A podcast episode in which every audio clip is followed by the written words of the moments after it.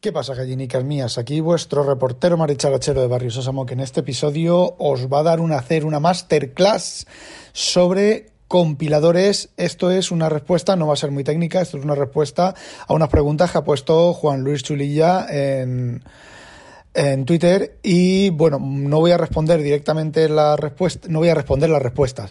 No voy a inconveniente, me está haciendo caritas por mis repeticiones repetitivas que no sé yo, yo no me repito. Bueno, decía, voy a responder a, no directamente, pero indirectamente en el, en el proceso de lo que él ha preguntado. Eh, voy a responder, ¿vale? Venga, empezamos.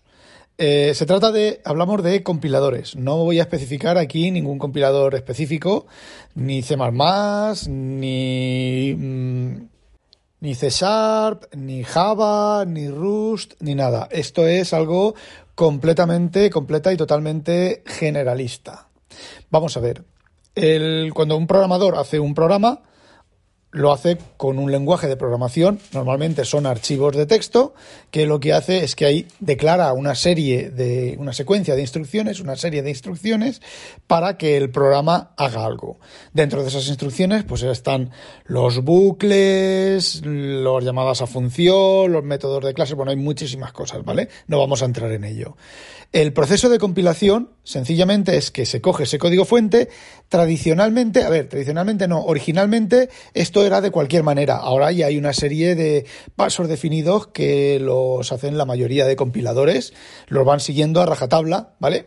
Y son, primero es el proceso de compilación y, y obtención de código objeto o código intermedio.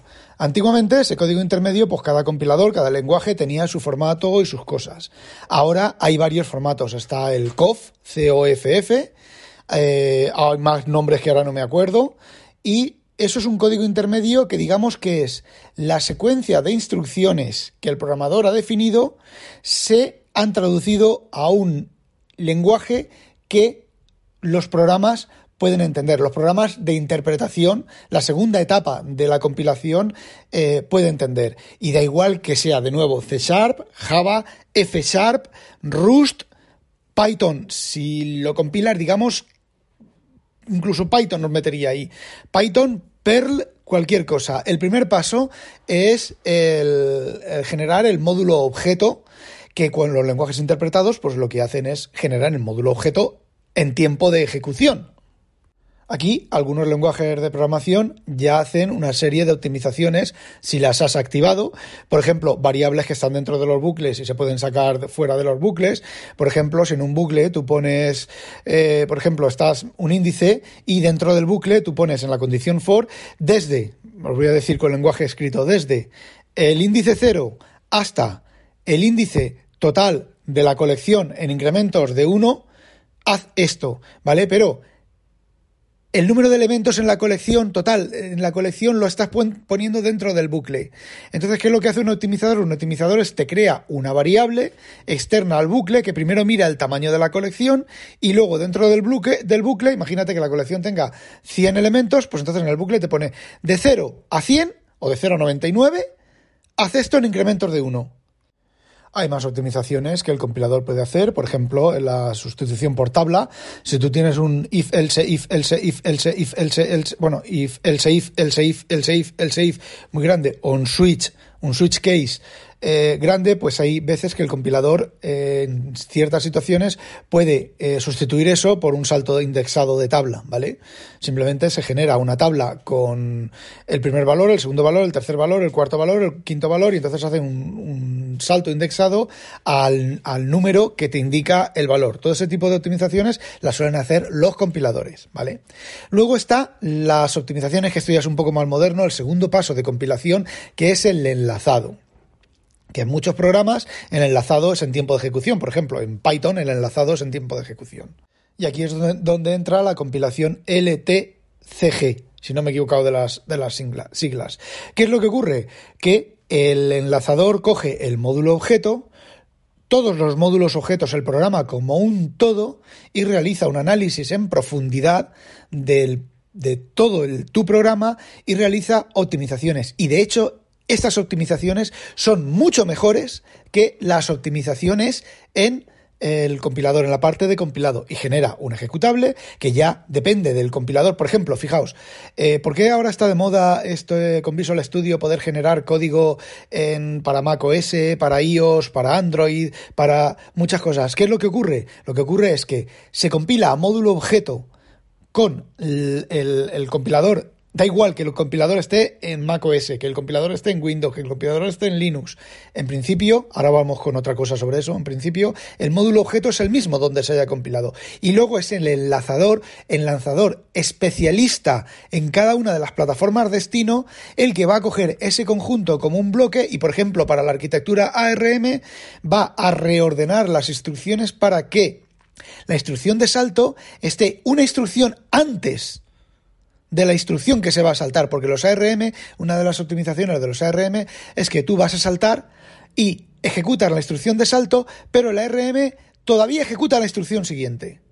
Con lo cual, un, un, linkador de mala calidad lo que te va a hacer es, te va a hacer eh, JMP a la nueva dirección y luego no, no operación, pero un optimizador bueno te va a dejar una instrucción extra que no dependa de la condición de salto, para ejecutar esa instrucción extra y luego saltar, por ejemplo. ¿Vale? Todo eso entra, dentro de la etapa del compilador. Y luego hay otro, otra etapa más en algunos programas, en algunos lenguajes, como C Sharp, que es el jitter. El jitter lo que te hace es que te carga el módulo compilado, el módulo final, ¿vale? El ejecutable, que en C Sharp es una cosa intermedia entre. es un ensamblador, un, un pseudo ensamblador, ¿vale? Pero que ya está optimizado por. Por ejemplo, C Sharp eh, normalmente no hace muchas optimizaciones a la hora de compilar código. Pero, por, ejemplo, para, a la hora de enlazar código y generar el ejecutable en el ensamblado de net. Pero, por ejemplo, C++ CLI sí. Y ocurre que el ensamblado de C++ CLI es mucho más óptimo que el ensamblado de C Sharp. Con lo cual, aunque el código de C++ CLI tarda mucho más a arrancar porque el runtime es mucho más grande, el, de, el código, el jitter, realiza muchas menos pasadas de optimización y obtiene mucho menos beneficio de optimización en un programa escrito en C++ Click que en un programa de C Sharp. ¿Y qué es lo que hace el jitter? El jitter es muy sencillo. El jitter carga el ejecutable y conforme se va ejecutando el código, en cada pasada del código, creo que hace la última vez que lo miré, creo que hacía tres pasadas, hasta tres pasadas, optimiza el código antes de ejecutarlo. Lo optimiza y mira el resultado. Se vuelve a ejecutar ese método, esa función, ese bloque de código, le vuelve a dar otra pasada de optimización y mira el resultado. Y si el resultado es mejor, lo reemplaza. ¿Vale? Es como funciona la tecnología moderna de compiladores. ¿Vale? Existen más cosas, ¿vale? Ahí, en, por ejemplo, Visual C++ te genera, dentro te genera, si así lo quieres, te genera tres ejecutables o tres bloques de ejecución código genérico para Intel genérico, código para Intel específico y código, genérico para tarjeta de vídeo. Entonces, cuando tú ejecutas una rutina, dependiendo el cargador del sistema y el runtime de C++, dependiendo de si la máquina tiene una tarjeta de vídeo 3D y el código es óptimo para la tarjeta de vídeo 3D y tú has definido que quieres ese tipo de compilación, te va a cargar ese bloque de código en la tarjeta de vídeo y lo va a ejecutar la tarjeta de vídeo. Y si tú estás ejecutando un código en un procesador, yo que sé, en un i3, pues te va a cargar el código genérico, pero si ha generado código con instrucciones multimedia y instrucciones avanzadas de un i7 de última generación, pues el código te lo va a ejecutar, te va a cargar la rutina de código optimizada para eso. Así es como funcionan las compilaciones y los programas modernos. Ahora vamos con las cuestiones de Juan Luis. Una de las cuestiones de Juan Luis era que por qué, por ejemplo, no se coge COBOL y se traduce, yo que sé, a C Sharp, por poner un ejemplo, o a Java, se traduce mecánicamente hablando, ¿vale? Se coge un, traductor de código de COBOL a, a C Sharp o a Java y se ejecuta y lo que antes se ejecutaba en COBOL en una máquina súper antigua que a lo mejor no hay optimizador de código para no hay optimizador no no hay eh, ejecutables para una máquina moderna pues porque no se traduce a Java y se ejecuta como Java. A ver, en principio es posible. De hecho, por ejemplo, el Net Framework, el Dot, que es una herramienta de ReSharper, de JetBrains, por ejemplo, cuando tú desensamblas un ensamblado en Net, lo puedes obtener, aunque esté escrito en C Sharp, puedes obtener el código en casi cualquier lenguaje. ¿Por qué? Porque lo que hace es que las instrucciones, el juego de instrucciones de original, de si está escrito en C Sharp, te lo traduce a C++ CLI. ¿Por qué? Porque cada instrucción de C Sharp tiene un equivalente de C++ CLI. No solo eso, sino que cualquier instrucción de COBOL termina en una secuencia de instrucciones en otro lenguaje. No tiene por qué ser secuencia, o sea, instrucción por instrucción. Porque, por ejemplo, no sé, yo no recuerdo COBOL, ¿vale? Pero, mm, por ejemplo, imaginaos que COBOL tuviera una librería de números de alto rendimiento, ¿vale? De números grandes, enteros grandes. y lo quieres traducir a C Sharp. En C Sharp, por ejemplo, tienes los, los, los natural, ¿vale? Pero ¿qué es lo que ocurre? Que a lo mejor COBOL tiene una función, un método para realizar, yo qué sé, eh, el logaritmo neperiano en base 32 que los... No lo tiene, ¿vale? Pero que los, eh, los naturales de C Sharp no los tiene. ¿Qué es lo que ocurre? El optimizador, el compilador, el traductor tiene que generar una función extra que realice esas tareas que el lenguaje de destino no tiene y el de original sí que tiene. Y la traducción digamos que es, entre comillas, trivial, ¿vale? ¿Cuál es el problema? El problema es que hay una serie de asunciones sobre COBOL que el traductor no puede traducir. Bueno, antes de eso, entonces, mm, eh, ¿qué es lo que ocurre? El código traducido va a ser bastante, lo primero es que va a ser bastante menos óptimo, porque lo que no se puede hacer es, lo que no va a saber el compilador y el traductor es los conceptos lógicos que hay detrás de esa secuencia de instrucciones porque mm, un algoritmo de ordenación, pues vale, es un algoritmo de ordenación, pero a lo mejor es que es un algoritmo de ordenación en el cual eh, los números impares no se ordenan, ¿vale? O los registros que tienen el nombre de pitico de boina no se ordenan, ¿vale? Ese tipo de lógica, pues el traductor no la tiene. Entonces tiene que traducir los bucles for por bucles for equivalente, los bucles while, si no tiene bucles while, por el equivalente bucle for, o hacerse un contador con un JMP y con un comparador y tal. Entonces, al final, el código es mucho menos óptimo. Hay funciones que tiene el lenguaje de origen y que no tiene el de, de destino, pues hay que implementarlas mediante intrinsics lo he dicho bien, entre funciones que el compilador te va a generar para hacer la traducción. Eh, y el otro lado, en el otro sentido, eh, en COBOL, a lo mejor una cosa que en COBOL requiere 20 o 30 instrucciones, en C Sharp requiere solo una. Pero claro, el traductor no lo sabe, porque esas instrucciones podrían tener un secreto ahí dentro. Podrían utilizar algún tipo de truco de optimización, ¿vale? Que mm, en COBOL funciona y no lo puedes traducir por esa instrucción a C Sharp porque rompes el truco. Entonces, ¿qué es lo que tiene que hacer el traductor a C Sharp? Tiene que coger esa, esa, secuencia de instrucciones de COBOL y traducir secuencia por secuencia y dejarlo en C Sharp el equivalente. Entonces, ese código va a ser mucho menos óptimo en C Sharp que en COBOL. Fijaos que es, va a un lado y al otro. Y luego están esas cositas que los programadores a veces hacemos, yo intento no hacerlo, pero sé que de vez en cuando lo hemos hecho, ¿vale? Lo he hecho, por ejemplo, que mm, un puntero es un número, ¿vale? Entonces yo podría usar el puntero para realizar operaciones de aritmética, operaciones especiales de aritmética sobre el puntero, porque, por ejemplo, yo sé que una reserva de memoria, ¿vale? Y el puntero, la dirección anterior al puntero que me ha devuelto la reserva de memoria contiene la dirección base del heap, y entonces ahí yo puedo acceder, acceder al heap, yo puedo acceder a toda la lista enlazada de todas las reservas de memoria de mi programa y realizar pues cualquier cosa. Controlar, por ejemplo, cuántos huecos hay, cuántos huecos hay y a lo mejor llamar a una función que me empaquete toda todos los bloques de memoria. Entonces, eso traducido eso no se puede traducir, ¿vale? Porque en, en, COBOL, por ejemplo, el, bloque de memoria que has reservado yo no me acuerdo en COBOL si puede reservar memoria, ¿vale? Pero el bloque de memoria que ha reservado, la dirección anterior en COBOL no es el heap. La dirección anterior en COBOL es un índice a una tabla de piticos de boina, ¿vale? Y la has cagado. La has cagado. El programa va a reventar en, en, cuanto hagas doble clic sobre el programa, revienta. Eh, entonces hay que ir mucho cuidado con los traductores. ¿Se puede traducir? Sí, si el código original está escrito eh, sin ese tipo de trucos eh, se puede traducir. Eh, va a ser bastante menos óptimo. Aquí es donde entra la siguiente pregunta de Juan Luis de los rebuznos, digo, de la inteligencia artificial.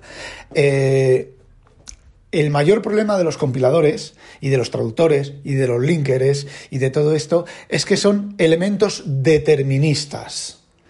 quiere decirse que a partir de un código fuente, de, una mismo, de un mismo código fuente y unas mismas opciones de compilación y la misma versión del compilador y la misma versión de todo, el resultado final es siempre el mismo. ¿Por qué? Pues muy sencillo. Porque siguiendo una serie de reglas, de optimización, de optimización extrema, ¿vale? Super, super mega optimización, como hay compiladores para, para microprocesadores pequeños, compiladores de C, que el microprocesador, por ejemplo, no tiene pila y tú haces una serie de funciones, de llamadas y tal, y eso te lo traduce en instrucciones de ensamblador y te mezcla las instrucciones y te reordena las instrucciones y te hace saltos extrañísimos a bloques de memoria que dices, a ver, pues ¿cómo me salta dentro de esta otra función? Que esta función no tiene nada que ver y está en, cuatro ficheros más allá y luego me vuelve y me mete aquí un es el compilador agresivo, un compilador agresivo, ¿vale? Eh, ese tipo de cosas, la inteligencia artificial tiene un pequeño problema, y es que no es determinista. Tiene una tasa de errores de fallo, aunque sea muy alta, muy, muy baja la tasa de errores de fallo, siempre hay errores de fallo. Por ese es el motivo por el cual nuestro capturador de facturas no utiliza inteligencia artificial. Yo empecé a utilizar eh, rutinas de inteligencia artificial, pero de vez en cuando fallaba y no es aceptable. Entonces, bueno, pues me busqué la vida para hacer eh, un OCR numérico sin inteligencia artificial. Y está hecho y está funcionando. Cero fallos. Eh, entonces, el problema de utilizar inteligencia artificial con esto es esa. Sí que sé que, por ejemplo, el, no recuerdo qué compilador, qué versión de compilador, ya no es determinista. ¿Vale? Creo que es en las últimas versiones del compilador de Net, ya no, o del NetCore, no es determinista, porque utiliza eh, rutinas de inteligencia artificial, ¿vale? Eh, ¿Cómo lo diría yo? Eh, no, no es inteligencia artificial, ¿vale? Eh, bueno, el tema es que no es determinista, porque dependiendo de si empieza, por ejemplo, tú imagínate, tú cuando compilas los ficheros, pones primero el fichero A, luego el fichero B, luego el fichero C. Eso genera el módulo ejecutable, genera eh, un plano de memoria que está el A, el B y el C. Luego a lo mejor tú lo que ocurre es que has tocado algo y cambias primero el B, luego el A y luego el C. Eso genera otra pauta de memoria diferente que luego el optimizador, el, el LTGC, CG, el LTCG, eh, lo que ocurre es que al encontrar esa otra pauta de memoria diferente, encuentra otros caminos de optimización y genera un código completamente diferente. Eso, por ejemplo, por las certificaciones industriales, los equipos industriales y los críticos, y, no vale.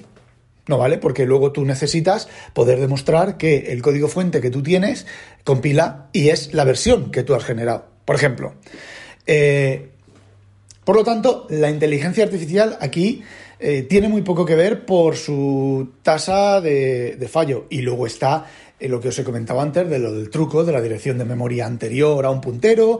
Eh, es, a ver, es una, cosa que me acabo de, inventar, yo eso no lo he hecho nunca, ¿vale? Pero mm, es una cosa que, alguien podría intentar hacer.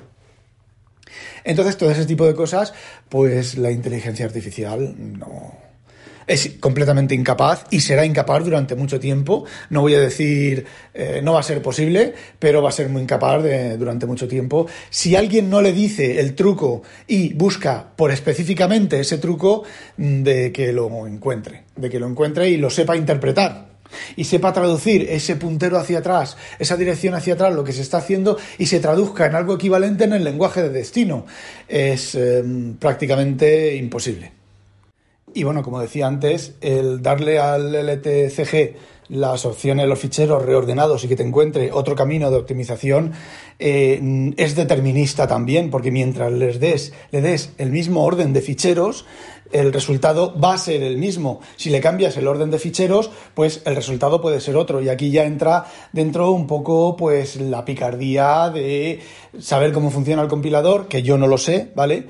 Saber cómo funciona el compilador y ponerle delante unos para que los vea de una manera o de otra. Que por cierto, eso en C en el compilador se hace y mucho para acelerar el tiempo de compilación. Por ejemplo, las cabeceras precompiladas. Las cabeceras precompiladas, ¿qué es? Pues un, compilador en C++ lo que hace es que cada include, cada inclusión de fichero lo añade al fichero de preprocesado y genera ficheros de cientos de miles y de millones de líneas de código, porque son megas y megas y megas de texto. Los ficheros de cabecera de Windows, los ficheros de cabecera de Linux, son millones y millones de líneas de código. Entonces, ¿qué es lo que son las cabeceras precompiladas? Es que tú defines una secuencia de ficheros cabecera uno detrás del otro y le dices, estos son mis cabeceras precompiladas. El compilador las compila las empaqueta y las compila en una sola en una sola pasada, genera un fichero intermedio que el compilador entiende y la próxima vez que se compile otro módulo fuente, otro fichero CPP que tenga esa misma secuencia de ficheros cabecera en el mismo orden, en lugar de volver a juntarlo todo en el preprocesador, de generar ese fichero de miles de millones de líneas, simplemente coge esa imagen que ya tiene guardada en disco, que creo que son ficheros PCH en, en Visual C++, ¿vale? Y lo mete en, el fichero de compilación y se acelera muchísimo más. ¿Qué es lo que ocurre? Que tú estás topichi ahí programando la la la la la la la y la compilación te tarda 30 segundos, 30 segundos, 30 segundos y haces un cambio en un fichero y la compilación te tarda 3 minutos.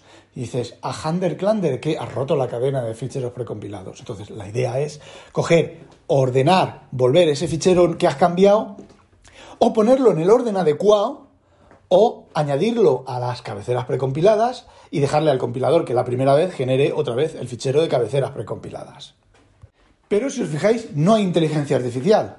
Es todo mm, truquillos para acelerar. Incluso, fijaos, hay un, bug, yo lo llamo bug, aunque no tiene por qué ser bug, con los sockets en, en, el, en C++, ¿vale? En las librerías de Visual Studio en C++, que dependiendo de qué fichero cabecera pongas antes, te compila o no te compila por un problema de versionado.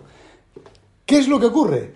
Que si tú pones el fichero antiguo primero de, de sockets y luego pones el fichero nuevo de sockets debajo, y no tienes por qué ponerlo tú, ¿vale?